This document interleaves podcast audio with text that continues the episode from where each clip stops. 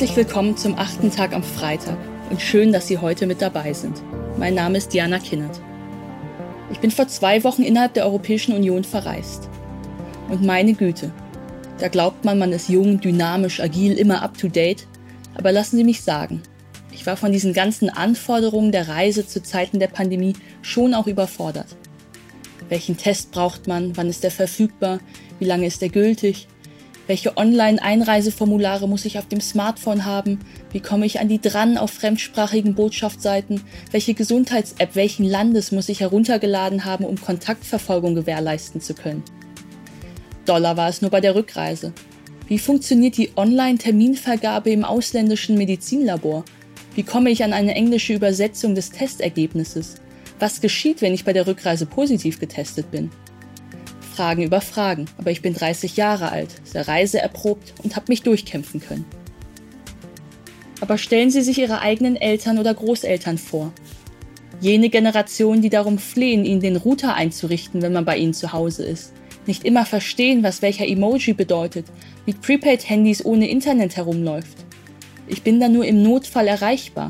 So ist das zum Beispiel bei meinem eigenen Vater. Anti-Aging, das ist nicht nur eine Kosmetikphilosophie. Das scheint auch unsere Haltung gegenüber den eigenen alten Hochbetagten. Wir nehmen sie nicht mit, wir schließen sie aus. Gegen diesen Trend arbeitet der Unternehmer Leif Lewinsky. Leif ist Gründer von Besser zu Hause. Er entwickelt Konzepte, älteren und pflegebedürftigen Menschen ein würdevolles Leben in ihrer gewohnten Umgebung zu ermöglichen. Es geht um geförderte Wohnumfeldverbesserungen, bauliche Barrierereduzierung, den Zugang zu moderner Technologie sowie digitalen Assistenzsystemen. Warum sich unsere gesellschaftliche Zukunftsfitness nicht an der Anzahl von Flugtaxen wird ablesen lassen müssen, sondern an unserem Umgang mit der alternden Bevölkerung und der Entwicklung agiler Infrastrukturen und neuer sozialer Teilhabe. Das hören Sie jetzt im achten Tag am Freitag mit Live Lewinsky.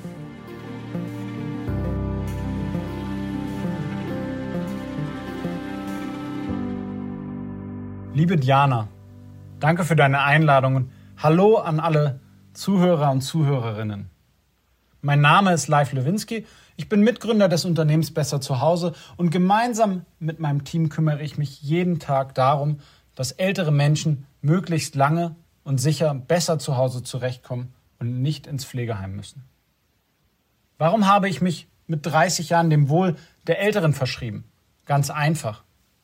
Der demografische Wandel ist keine Metapher für irgendwas Neues, nichts im E-Commerce und kein fancy KPI, sondern echte Realität. Wenn wir den Prognosen glauben, sind 2050 in Deutschland mindestens 20 Millionen Menschen, also jeder dritte Erwachsene, das muss man sich mal vorstellen, über 70 Jahre alt. Und mit diesem Fakt, einem echten Fakt, beschäftigen wir uns aktuell viel zu wenig.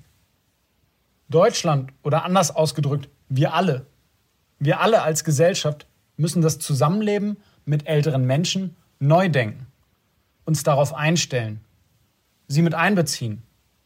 Das gilt meiner Meinung nach besonders für die Themen Wohnen und Bauen, für Digitalisierung, aber besonders auch für das gesellschaftliche Leben und Miteinander.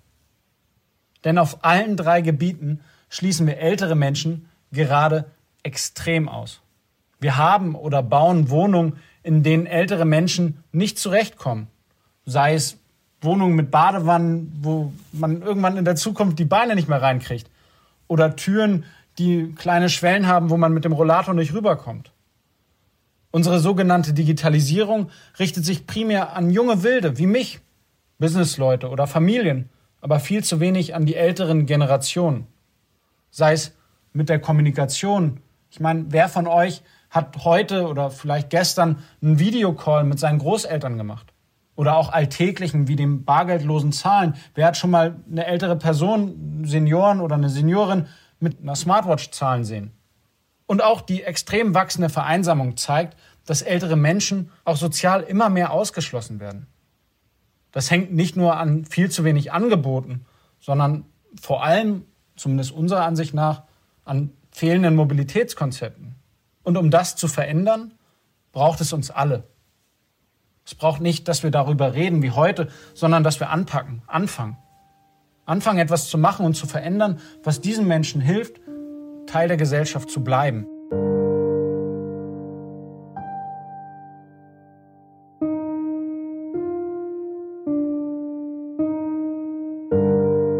Bei mir persönlich war es der Schlaganfall meines Opas vor zwei Jahren, der mir die Augen geöffnet hatte.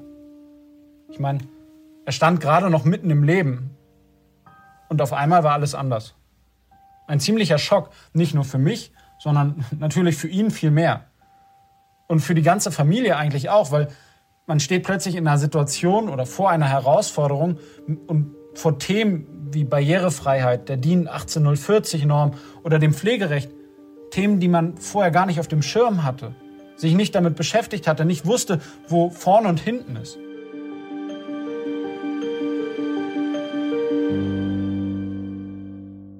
Die gute Nachricht ist, es gibt Hilfe. Aber von dieser Hilfe wissen die meisten Menschen nichts. Und wenn doch, dann ist sie oftmals in dem Moment für die Beteiligten so kompliziert, dass sie nicht in Anspruch genommen wird. Bei meinen Mitgründern Hans Nolte, Ronald Richter, Joscha Langhans und unserem mittlerweile über 15-köpfigen Team sind es meist ebenfalls persönliche Geschichten, die uns motivieren und dazu bringen, dieses Problem mit unserer Firma besser zu Hause anzugehen. Wir wollen ältere Menschen, solange es geht, oder auch wieder zu einem integralen Bestandteil des gesellschaftlichen Zusammenlebens machen indem wir ihn durch Umbauten wie der Installation einer bodenebenen Dusche statt einer Badewanne oder dem Anbringen von Haltegriffen ein selbstständiges, sicheres und würdevolles Leben in den eigenen vier Wänden ermöglichen. Sie durch Beratung und Begleitung an digitale Produkte und Services wie zum Beispiel Smart Home, dass Sie in Ihrer eigenen Wohnung das Licht mit der Stimme steuern können oder das Radio starten können. Sachen, die für unser eins total einfach sind aber für diese Menschen einen enormen Zuwachs an Lebensqualität bedeuten. Jetzt skype ich manchmal, wenn ich das alles zusammenkriege, mit den Enkelkindern. Und das ist schön. Selbst eine Betreuung oder ein Hausnotdienst oder sowas, das kann ich mir alles übers Internet organisieren. Die Alexa hilft mir bei Erinnerungen, das für Blutdruck messen, Tabletten nehmen. Okay, Google. Wie alt wurde Johann Wolfgang von Goethe? Johann Wolfgang von Goethe wurde 82 Jahre alt. Die weiß das? Ja, die weiß das. Zu guter Letzt fördern wir sie aktiv wieder mehr am Leben in ihrer Stadt, ihrem Quartier, ihrer Nachbarschaft teilzunehmen.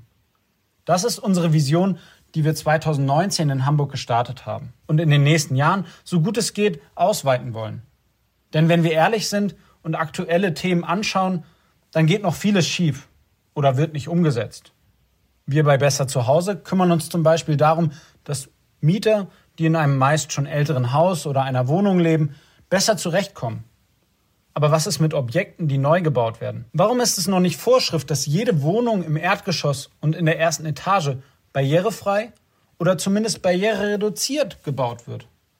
Zum Beispiel mit einer ebenerdigen Dusche oder entsprechend breiteren Türen, damit ältere Menschen auch mit Gehhilfe oder Rollator gut darin zurechtkommen. Ich meine, wir treffen jeden Tag Menschen, die genau dies dringend benötigen und unterstützen dabei, genau diesen Wohnraum zu finden. Aber das Finden ist häufig eine Utopie. Warum denken alle, dass Oma und Opa den ganzen Tag betüdelt werden müssen? wenn sie doch einfach ihren Teil selber erledigen wollen, aber nicht mehr können. Nicht, weil sie Demenz haben oder es körperlich nicht mehr schaffen, sondern weil die Sachen, die sie selber machen konnten früher, anders funktioniert haben, für sie einfacher waren und jetzt nicht mehr sind.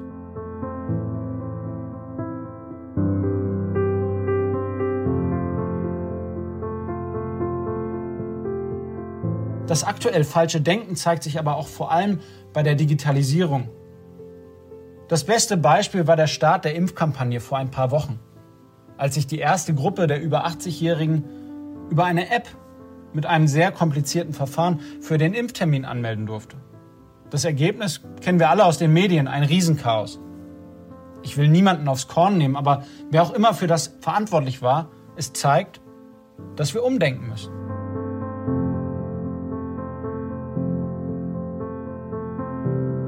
Andere Beispiele gibt es viele.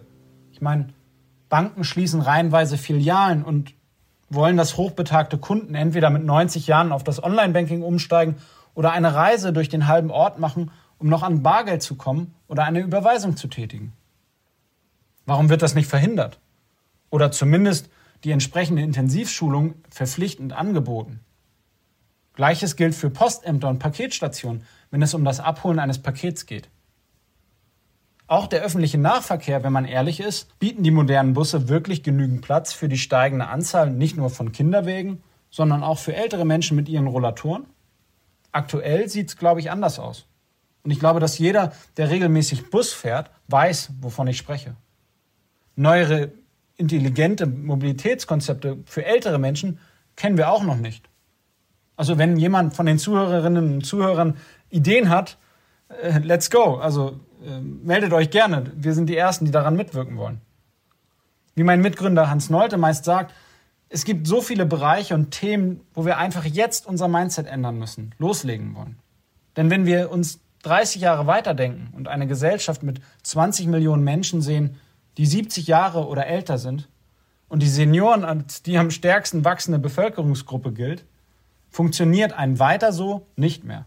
Hier muss bei allen Entscheidungen und Entwicklungen umgedacht werden. Und das heißt nicht nur, dass ältere Menschen besser gepflegt werden müssen und dass Mittagessen gebracht wird oder irgendwas einfacher wird für die Pflege. Ich glaube, die andere Richtung ist mindestens genauso wichtig oder wichtiger. Was können Menschen, die aus dem Berufsleben ausgeschieden sind, Rentner und vielleicht körperlich eingeschränkt sind, trotzdem zum gesellschaftlichen Leben beitragen? Wo können sie Mehrwerte schaffen und vielleicht jüngere Menschen unterstützen bei Themen, die Jüngere nicht so gut können?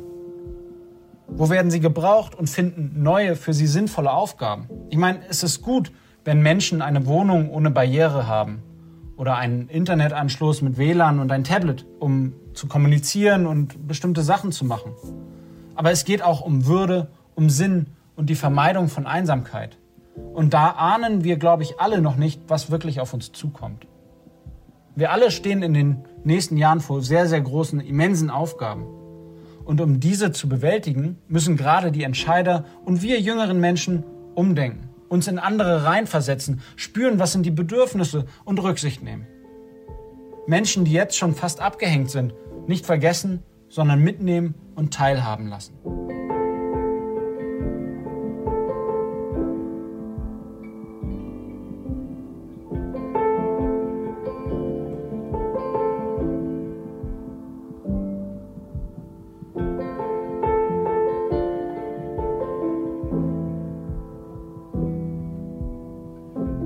Mit Besser zu Hause entwickeln wir Lösungen und wollen Ansätze Realität werden lassen. Und freuen uns über jeden und jede, die Lust hat, an unserer Vision mitzuarbeiten. Und den Blick auf ältere Menschen und deren gesellschaftliche Teilhabe neu zu denken. Aber eben nicht nur denken, sondern auch machen, anpacken und loslegen. Ich hoffe, dass ich in meinem Monolog heute den Blick für diesen sehr großen und wichtigen Teil unserer Gesellschaft schärfen konnte und danke euch fürs Zuhören.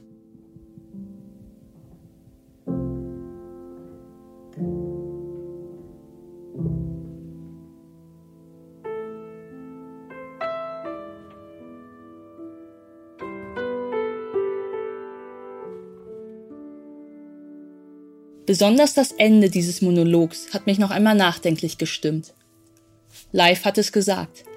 Agile Infrastrukturen, die materielle Ausstattung der Älteren und Pflegebedürftigen, das ist das eine. Das andere aber sind ihre Fragen nach Aufgabe, nach Sinn und nach Orientierung. Ich glaube, wir haben in unserer demografisch wandelnden Gesellschaft noch einiges vor uns. Angefangen dabei, die Älteren nicht als pauschal Bedürftige darzustellen, sondern sie auch in ihrer Diversität zu Wort kommen zu lassen, damit sie ihre gesellschaftlichen Rollen auch selbst definieren dürfen. Vielen Dank an Live Lewinsky für diesen achten Tag am Freitag und vielen Dank auch an Sie. Wir hören uns wieder am nächsten Freitag.